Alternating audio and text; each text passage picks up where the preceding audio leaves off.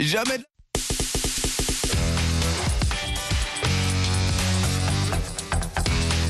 Bonjour à toutes et à tous. Vous êtes bien sur la voie de l'Amérique. Vous suivez Votre santé, votre avenir, le magazine d'information sur la santé. Devant ce microphone, Nanit Talani. En Afrique francophone, plus de 20 260 femmes malades du cancer du sein ont été identifiées et environ 11 150 décès ont été enregistrés en 2012. Selon les projections faites pour 2030, cette région africaine pourrait connaître 35 nouveaux cas et 20 000 décès. Ces femmes ont-elles accès au traitement pour contrer leur maladie? Quelles sont les chances de guérison d'un cancer du sein? Comment vivre l'après-traitement? Comment minimiser les facteurs de risque d'un cancer du sein chez la femme Le cancer du sein est un cancer qui ne peut pas être évité. Par contre, on peut s'organiser pour qu'il soit diagnostiqué très tôt pour que le traitement soit moins mutilant, moins onéreux et moins lent. Ce sont les questions auxquelles répondra notre invité, le professeur Jean-Bernard Kwambon, chef du service de cancérologie au CHU de Brazzaville et directeur du diplôme spécial de cancérologie à l'Université Marien Ngouabi au Congo. Ensuite, dans la seconde partie de notre programme, nous vous proposerons un carnet de santé avec Linor Moudou.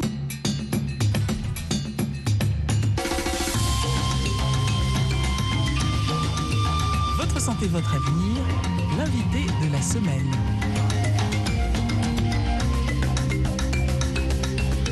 Maintenant, nous vous proposons d'écouter notre discussion avec le professeur Jean-Bernard Nkwambon.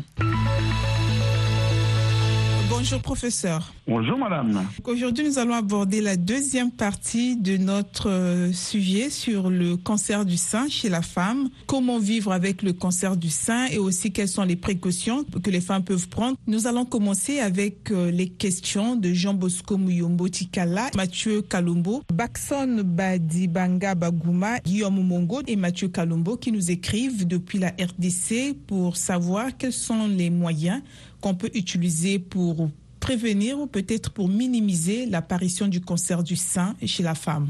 Depuis la RDC, ils veulent savoir quelles sont les mesures qui peuvent permettre de prévenir un cancer du sein. On ne peut pas prévenir un cancer du sein malheureusement. On ne peut que le détecter très tôt. Le cancer du sein, c'est pas comme le cancer du col de l'utérus, où on sait que c'est un cancer euh, induit, induit par un virus qui s'appelle l'HPV, le papillomavirus, ou à travers une colposcopie suivie de tests IVA-IVL ou bien simplement un frottis, on peut mettre en évidence euh, les lésions précancéreuses et les traiter. Là, on peut faire. Mais au niveau du sein, malheureusement, on ne peut pas prévenir. Il faut être attentif pour le détecter très très tôt et le prendre en charge très tôt.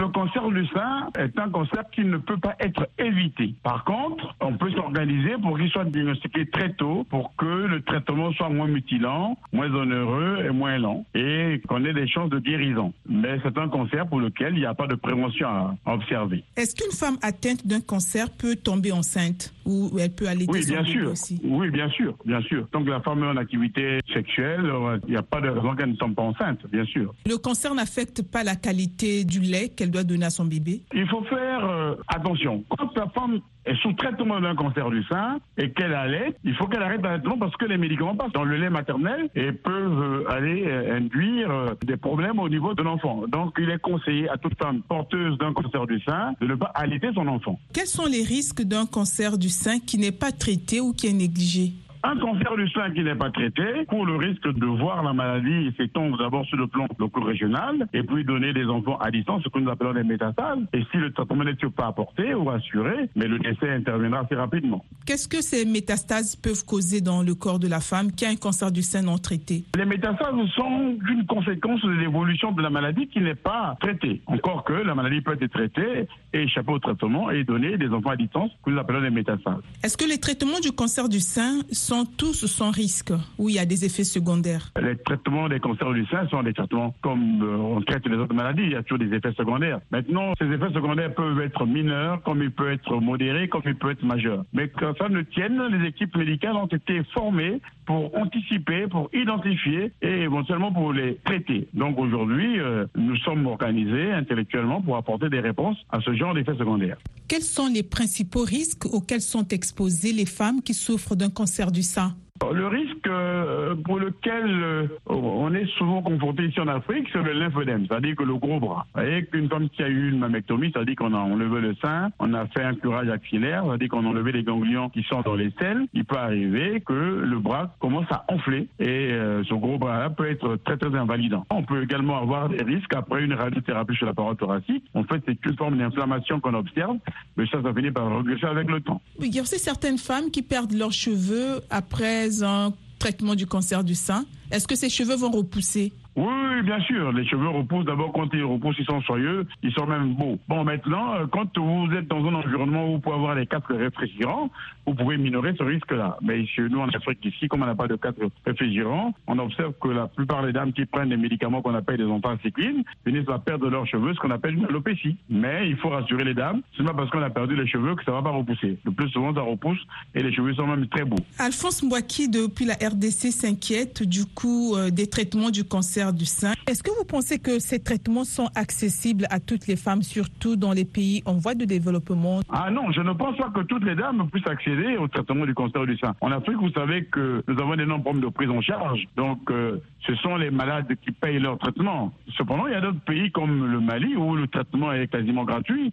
J'ai eu un entretien il n'y a pas très longtemps avec un de mes assistants qui est maintenant chef de service euh, là-bas à Bamako, qui m'a dit que la chimiothérapie est gratuite, la radiothérapie est gratuite, mais ça c'est pour les Maliens.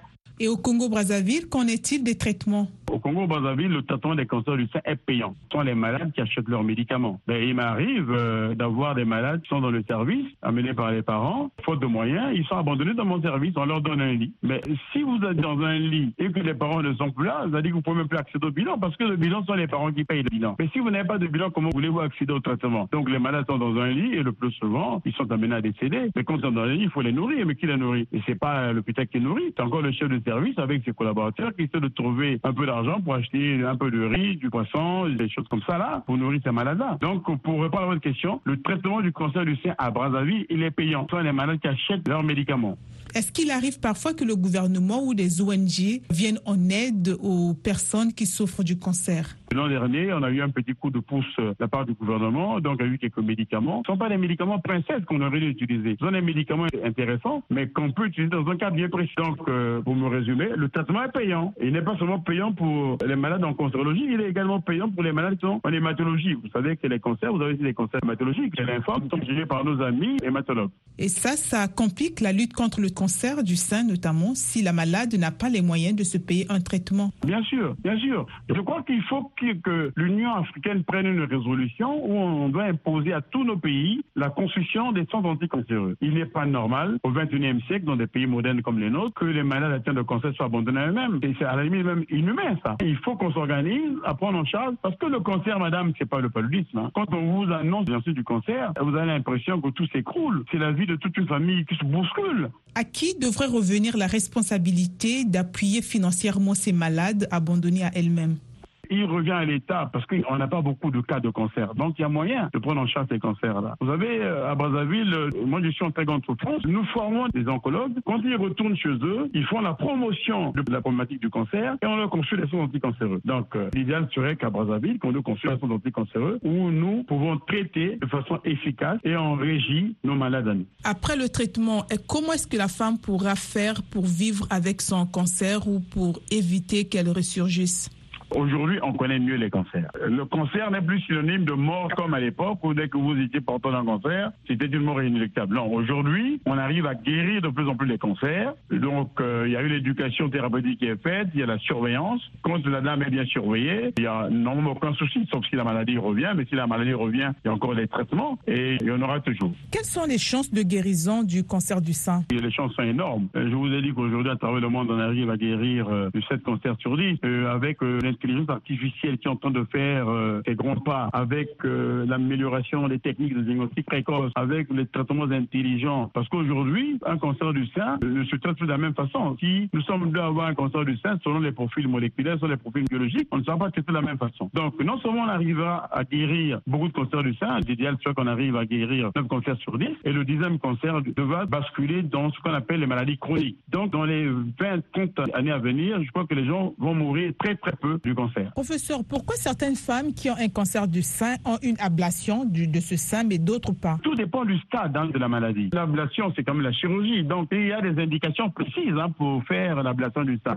Si vous avez euh, eu un nodule euh, beaucoup plus gros dans votre sein et qui ne, ne répond pas à une chirurgie euh, minimaliste comme une tumorectomie, il faut aller enlever le sein. Vous enlevez le sein et vous allez également enlever les ganglions. Bon, Aujourd'hui, grâce à ce qu'on appelle la technique du ganglion sentinelle, on ne fait plus d'écurage schématiquement. Mais nous, comme on n'a pas cette technique à Brazzaville, quand on enlève le sein, on va enlever également les ganglions qui sont sous les selles. Oumarou Zada Massaoudou veut savoir si le cancer du sein est traitable par la médecine traditionnelle. Je sais que vous faites la médecine moderne, mais il a posé cette question. Je ne vais pas ostraciser les tradithérapeutes, bien au contraire, on en a besoin. Vous savez, lorsqu'on aborde le cancer du sein selon l'angle culturel ou l'angle anthropologique, on n'a pas besoin de ces gens-là parce que chez nous en Afrique, toute maladie a une signification. On pense que c'est un sorcier et le sorcier le plus souvent c'est l'oncle que je suis, c'est le papa que je suis et on va voir ces tradithérapeutes-là. Moi, je n'ai pas vu un tradithérapeute guérir une âme d'un cancer du sein et je serais étonné que ça puisse arriver. Mais ça peut être des traitements complémentaires, pourquoi pas? Il ne faut pas fermer la porte. Professeur, à partir de quand une femme qui a souffert d'un cancer de sein peut s'estimer être guérie? Oh, mais, mais disons 5 ans. Encore qu'après 5 ans, euh, la, la tumeur peut revenir. Mais si après 5 ans, vous n'avez plus le signe, vous êtes en rémission complète, vous pouvez estimer que vous êtes guéri. En parlant de récidive, Guillaume Omonga, depuis la RDC, il veut savoir qu'est-ce qui peut faire que même après le traitement, la personne euh, finira par avoir la maladie et peut-être même en mourir. Le cancer, c'est une maladie générale. Quand on découvre le cancer euh, dans un organe, il faut se dire qu'il y a des cellules tumorales qui se promènent à travers les vaisseaux. Hein. Donc, euh, ça peut déjà aller se mettre ailleurs. Maintenant, il peut arriver qu'une fois que vous avez traité le cancer du sein, que votre cellule rentre en phase de, qui sont comme le dit, donc il ne bouge plus. Mais il peut arriver par un mécanisme que nous ne savons pas, que ces cellules-là se réveillent comme ça brutalement et se remettent à coloniser votre euh, organe. Donc, euh, oui, on peut avoir été traité pour un cancer du sein. On a été en rémission complète pendant longtemps, même après 10 ans. Et oui, le cancer revient, malheureusement. Et c'est au cas par cas, mais c'est pas chez toutes les femmes. Non, pas toutes les femmes. Heureusement, nous avons beaucoup de dames que nous arrivons à guérir du cancer du sein, mais il n'y a pas que le cancer du sein, il y a beaucoup de cancers. Les cancers du col de l'utérus, le cancer de l'ovaire, on arrive à en guérir pas mal. Oui. Que devrait faire la femme pour bien vivre l'après-traitement de son cancer du sein? La femme doit rester attentive, tout simplement. Elle doit être vigilante. Dès qu'il y a une anomalie qui apparaît dans le sein, si on avait fait une petite chirurgie, elle doit repartir voir son cancérologue. Oui, bien sûr. Il faut repartir immédiatement, il ne peut pas attendre. Au niveau de Brazzaville, de quel soutien bénéficient les femmes atteintes du cancer du sein?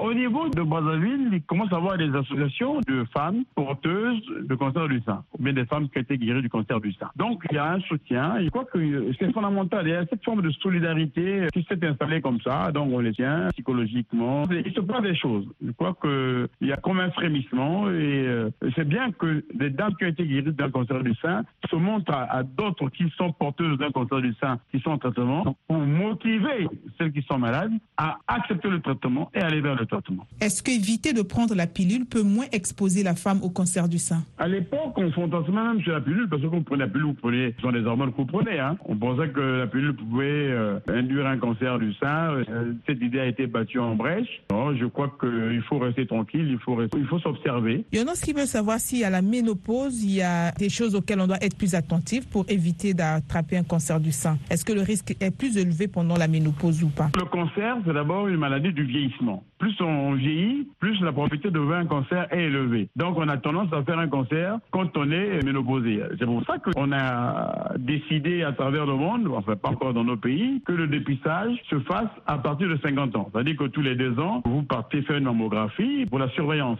Léo-Émile Kankonde, depuis le Kassai central en RDC, veut savoir pourquoi jusqu'à ce niveau, les chercheurs ne parviennent pas à maîtriser cette pathologie qu'on appelle cancer du sein. Ah non, je ne peux pas laisser dire ça. Les cancers sont des affections extrêmement complexes. C'est-à-dire que la manière dont on est un cancer aujourd'hui, c'est quelque chose de très très complexe. Parce que vous avez plusieurs phénomènes qui interviennent. Mais on a fait des avancées considérables. Les traitements que nous appliquions dans les années 80 ne sont pas les traitements du 21e siècle. On a beaucoup progressé dans les traitements. D'abord dans le diagnostic et dans le traitement. Aujourd'hui, on arrive à guérir de plus en plus des femmes atteintes de cancer du sein. Donc on ne peut pas dire que euh, le travail ne se fait pas. Non, les chercheurs travaillent. Je vous ai dit que l'idéal serait que le cancer du sein, même s'il à un stade très avancé, devienne une maladie chronique et qu'on n'en meurt plus. Plus on va avancer dans le temps, plus la recherche se fait, plus on aura des traitements innovants. Quelles innovations pourrait-il y avoir? Chacun aura son traitement. Si vous appelez Madame A, votre traitement demain sera pour Madame A. Et pourtant, avec Madame B, vous avez le même cancer du sein. Mais comme je vous l'ai dit euh, pendant l'émission, les profils biologiques, les profils moléculaires sont totalement différents. Donc les traitements seront donnés en fonction de ces profils-là. Donc il faut rassurer le monsieur que le travail se fait. Nous qui sommes en train de prendre un peu d'âge aujourd'hui parce qu'on tend vers notre finitude, dans 20 ans, nous verrons nos jeunes cancérologues certainement plus outillés, plus armés avec des traitements innovants. Donc professeur, il y a Alfred Nobel qui a appris que si les femmes donnent naissance aux enfants et qu'elles allaitent leurs enfants, peut-être que ça pourrait diminuer le cancer du sein. Est-ce que c'est vrai? Oui, c'est vrai. L'allaitement est un facteur protecteur. Parce que quand vous allaitez, ça veut dire que vous avez amené votre sein à maturation. C'est une très bonne chose. C'est pour ça qu'on conseille à nos femmes de faire des enfants. Vous savez que l'Afrique est encore sous-peuplée. On a besoin d'enfants. Donc l'allaitement et la maternité peuvent protéger du cancer du sein. Ah oui, oui, oui, bien sûr. Il faut encourager nos femmes, nos soeurs, nos enfants à faire des enfants. Il ne faut pas se laisser aller à un discours à la limite un peu condescendant qu'on a entendu. On dit que les Africains font beaucoup d'enfants. On entendait un discours comme ça, je ne pas citer le nom de ce président-là. À la limite, c'était même une insulte pour l'Afrique. Nous, on doit faire des enfants. L'Afrique a besoin d'avoir ses enfants. Et il en faut d'ailleurs. Est-ce que vous avez un conseil particulier à donner à toutes les femmes, quel que soit leur âge, juste pour se prémunir du cancer du sein, même s'il n'y a pas vraiment une prévention à proprement parler? La première chose, c'est qu'elles doivent être regardantes. Elles doivent apprendre à surtout palper les seins. Deuxième chose, elles doivent voir régulièrement un gynécologue. Et puis, à partir de 40 ans, pour ce qui concerne l'Afrique, il faut que les femmes viennent au dépistage, qu'on fasse une mammographie, qu'on regarde s'il n'y a pas de problème. Ça, en Afrique. En Europe, c'est 50 ans. En Afrique, parce que nous, la moyenne d'âge des cancers du sein est plus faible que celle qu'on observe en Europe. Mais c'est surtout se regarder les seins, ne pas attendre que la boule grossisse pour dire que comme je n'ai pas mal, je peux aller voir euh, mon gynécologue ou bien mon médecin généraliste. Dès que vous observez une anomalie, même un mamelon qui s'incurve, une petite plaie qui arrive autour du mamelon, une petite plaie au niveau de la peau du sein, il faut aller voir le médecin. N'attendez pas. Refusez qu'on fasse des scarifications sur le sein. Si vous voyez un gynécologue qui dit je vais vous enlever la boule comme ça, refusez ça. Vous dire non, non, non. Est-ce que vous avez déjà fait un petit prélèvement pour savoir exactement ce qui se passe? C'est le message que vous devez faire passer à nos auditeurs. Professeur, pour terminer, nous savons que le cancer de sein, c'est pas un problème qui concerne seulement le malade, mais aussi les pouvoirs publics, la famille, les médecins et tout. Mais quelle peut être la contribution de toute la communauté pour lutter efficacement contre le cancer du sein? La réponse à cette question, c'est la solidarité. Il faut qu'on soit solidaires les uns des autres. Parce que quand quelqu'un souffre d'un cancer du sein, c'est tout son environnement familial qui est bousculé. Si vous avez votre épouse qui a un cancer du sein, même votre travail peut prendre un coup, les enfants à la maison sont désarticulés parce que maman n'est plus là, c'est vraiment un problème. Donc on a besoin du soutien de tout le monde. Et comme c'est une maladie dont la prise en charge est chère, elle est onéreuse, il faut que les parents, euh, en attendant que nos gouvernements ou nos États prennent en charge de façon optimale cette pathologie, et que si les gens peuvent apporter un peu d'argent pour aider les autres, c'est une bonne chose. N'attendons pas que les gens décèdent pour aller acheter les cercueils qui coûtent cher et trouver les meilleurs caveaux pour aller les ensevelir. Non, c'est pendant que les gens sont malades que vous devez être là, vous devez les encourager, vous devez les motiver, vous devez même les pousser à aller faire du sport. Vous savez que le sport contribue même à restaurer l'immunité et donc à lutter contre ce cancer-là. Vous pouvez même euh, apporter de la musique parce que la musique aussi euh, peut contribuer à améliorer l'évolution de la maladie. Ça va réduire un peu le stress. Bon, en définitive, le mot que je retiens, il y a deux mots, empathie et puis solidarité. Merci beaucoup encore de votre disponibilité. Oh, madame, c'est moi qui vous remercie de suivre l'interview que nous a accordé le professeur Jean-Bernard Kwambon, chef du service de cancérologie médicale au CHU de Brazzaville et directeur du diplôme spécial de cancérologie à l'Université Mariangwabi en République du Congo. Voici à présent le moment de suivre Carnet de santé avec Linor Moudou. Cette semaine, dans Carnet de santé, nous explorons l'utilisation, la sécurité et l'efficacité de la médecine traditionnelle et nous jetons un regard sur la médecine paranormale en Guinée. De plus, un expert explique l'utilisation et l'impact de la médecine traditionnelle dans la société africaine. Bonjour à tous, merci de nous rejoindre pour une nouvelle édition de Carnet de santé. De l'Ayurveda en Inde à la médecine traditionnelle africaine ou chinoise, en passant par les pratiques de guérison des Amérindiens, la médecine traditionnelle continue de jouer un rôle significatif dans le paysage mondial des soins de santé. Elle englobe diverses formes de pratiques autochtones et complémentaires, profondément enracinées dans les traditions culturelles, utilisées depuis des siècles pour prévenir, diagnostiquer et traiter de nombreux problèmes de santé physique et mentale, selon l'Organisation mondiale de la santé. Le Centre mondial de l'OMS pour la médecine traditionnelle estime qu'environ 88% des pays dans le monde ont recours à la médecine traditionnelle, tels que les médicaments à base de plantes, l'acupuncture, les thérapies autochtones. Cependant, cette pratique est confrontée à divers défis, y compris leur qualité et leur sécurité. Dans de nombreux pays en développement, la majorité de la population vit dans les zones rurales où le recours aux plantes médicinales est très courant. C'est le cas au Nigeria. Reportage de Gilbert Tamba à Abuja. Charité Bassey Nokon vit à Uyo, la capitale de l'état d'Akwa Ibom, dans le sud du Nigeria. Elle fait partie des milliers d'autres Nigériens qui exercent la médecine traditionnelle. Elle offre ses services dans le traitement de plusieurs maladies. Je traite les fibromes. Un nouveau-né qui a des problèmes de croissance, qui ne peut pas bien grandir, des cas de femmes qui portent une grossesse de plus de 9 mois à un an et plus, des femmes qui saignent après l'accouchement. Je traite tous ces cas. Je traite également des plaies et autres. Charity Bassé s'est fait accompagner par son époux pour l'aider à trouver les plantes pour différents types de maladies. Ces feuilles guérissent les hémorroïdes et le diabète. Elles guérissent également toutes sortes d'infections tout type d'infection du corps.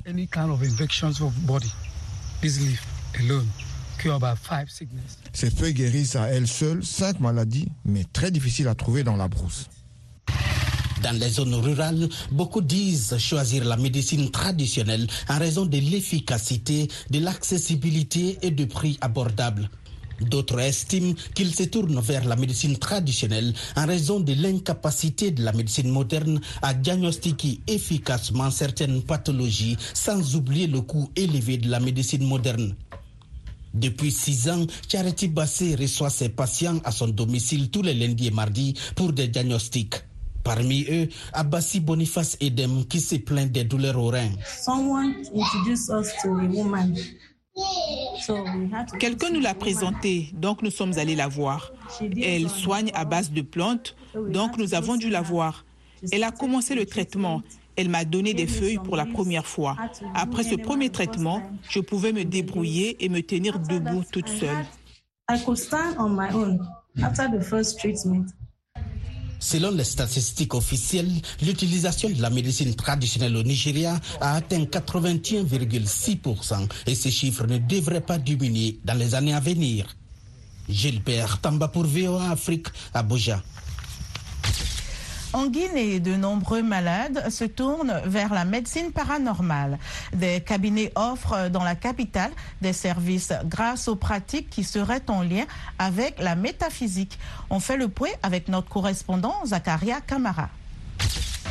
Les croyances ont la peau dure dans nos sociétés traditionnelles. Tomber malade, surtout d'une maladie rare, s'explique souvent par autre chose que la médecine ou la science. Dans tous les cas, on tourne en rond dans beaucoup de questions sans réponse dans sa tête. À Conakry, on ne manque pas de mots pour tenter de faire comprendre. Dans nos villages, dans différents villages, dans différentes régions, vous allez voir des dames, des jeunes filles qui tombent quotidiennement. Et quand ils tombent, et quand ils tombent, on dit que c'est grâce au diable. Les maladies des diables là, je n'ai jamais entendu quelqu'un dire qu'il a au moins va dans tel hôpital ou bien va dans tel euh, euh, centre, vous allez trouver les traitements. Mais plutôt, on nous dit d'aller voir les coutumiers. Face à l'inconnu ou à l'incurable, il faut aller au village. Mais la grande ville de Conakry pilule de cabinets qui apportent des réponses à tout ce qui ne paraît pas normal. Il y a des cas euh, d'engoutement euh, pour euh, les blocages dans la vis. Il y a d'autres cas aussi comme les maladies physiques même du corps, c'est-à-dire des boutons partout sur le corps ou bien des plaies inguérissables dues à la sorcellerie essentiellement. Pour la thérapie, le cabinet fait appel à d'anciens malades. Je suis là parce que je pratique le captage pour les malades. J'ai été totalement libérée. En fait, je faisais des crises à l'école surtout. Pour déterminer quel type de maladie mystique, deux méthodes sont proposées. Le captage ou la captation et le dévoilement sont des méthodes du cabinet de médecine paranormale qui consistent à aller dans le monde paranormal chercher les esprits, les entités qui sont en train, qui sont cause de la maladie des gens pour les convertir, pour qu'ils soient plus négatifs, qu'ils ne causent plus de tort à ces gens ou bien ne rendent plus ces personnes malades. Certains cas qui ne sont pas du domaine de compétence du cabinet sont transférés vers les centres hospitaliers car à l'incompréhensible, nul n'est tenu. Nous avons demandé votre avis sur la médecine traditionnelle africaine. Avez-vous confiance en son innocuité et son efficacité? Voici quelques réactions de Lusaka en Zambie. Selon le créateur, il nous a été donné de connaître les produits des plantes médicinales qui sont importants pour la santé. Et cela a été utilisé et a sauvé des générations de personnes jusqu'à aujourd'hui. La médecine traditionnelle est donc une bonne chose car elle aide les gens à consommer des produits bons pour la santé. C'est ainsi que la médecine traditionnelle a été très importante pour l'humanité jusqu'à aujourd'hui. Depuis des temps ancestraux, cette médecine a été utilisée et, à ce jour, sans effet secondaire grave par rapport aux médicaments modernes. C'est pourquoi j'ai très confiance en sa fiabilité et en son efficacité. Oui, il faut l'autoriser pour le traitement des maladies. Je ne crois pas en la médecine traditionnelle africaine. Je préfère aller à l'hôpital où l'on me donne les bonnes recommandations et ce que je suis censé prendre pour que mon organisme se rétablisse. Je peux dire que ce n'est pas sûr. Oui, ce n'est pas sûr, à moins que vous ne compreniez le principe de la médecine traditionnelle. J'en ai utilisé parce que j'ai eu des ulcères dans le passé et mon oncle m'a montré une plante que j'utilisais pour me soigner. En six mois, j'étais guéri et j'ai le sentiment que c'est plus efficace dans certains cas parce que les maladies qui ne sont pas soignées dans les hôpitaux, quand vous allez voir les médecins traditionnels, ils les guérissent ce qui signifie que notre médecine traditionnelle est encore très efficace. Zainab Oujoudoud Sharif est pharmacienne, experte en plantes médicinales et ancienne directrice de la médecine traditionnelle, complémentaire et alternative du ministère de la Santé du Nigeria. Elle nous en dit plus sur le rôle de la médecine traditionnelle. Dans la médecine traditionnelle, on retrouve des sages-femmes qui pratiquent l'accouchement traditionnel, euh, des guérisseurs traditionnels, des personnes qui pratiquent la circoncision. Nous avons le groupe des occultistes et des guérisseurs spirituels, pour n'en citer que quelques-uns, et même les experts psychiatriques traditionnels qui peuvent guérir les gens. La médecine traditionnelle a toujours existé. Les gens l'ont utilisée pour guérir, pour prévenir, pour traiter, pour atténuer, et même sur le plan spirituel. Nous avons constaté que nos parents ont vécu toutes ces longues années et l'Organisation mondiale de la santé l'a reconnu. C'est pourquoi on dit souvent que tout remède traditionnel utilisé depuis plus de 200 ans est considéré comme fiable. C'est la raison pour laquelle nous envisageons d'intégrer la médecine traditionnelle dans le système de soins de santé, car l'OMS reconnaît les trois systèmes de soins de santé. Il est impossible de parvenir à une couverture sanitaire universelle si l'on n'inclut pas ces trois systèmes, à savoir la médecine allopathique ou moderne, la médecine traditionnelle ou votre propre médecine, et enfin la médecine complémentaire et alternative. Vous savez, tout cela a ses avantages et ses inconvénients parce que l'on l'utilise depuis longtemps. Nous devons apporter des preuves scientifiques, car pour qu'une médecine soit reconnue au niveau international, il faut qu'elle soit fondée sur des données scientifiques. C'est donc de cette collaboration dont nous avons besoin entre les guérisseurs traditionnels et les scientifiques modernes, les chercheurs et les responsables politiques. En ce qui concerne la politique, nous avons élaboré une politique en matière de médecine traditionnelle. Ce dont nous avons besoin, c'est une meilleure intégration, une meilleure normalisation et une meilleure réglementation. C'est ici que s'achève notre programme Votre santé, votre avenir. Nous étions en compagnie du professeur Jean-Bernard Kwambon pour discuter des chances de guérison, de l'après-traitement et de quelques moyens pouvant permettre de minimiser les facteurs de risque d'un cancer du sein chez la femme dans cette deuxième partie consacrée au cancer du sein féminin.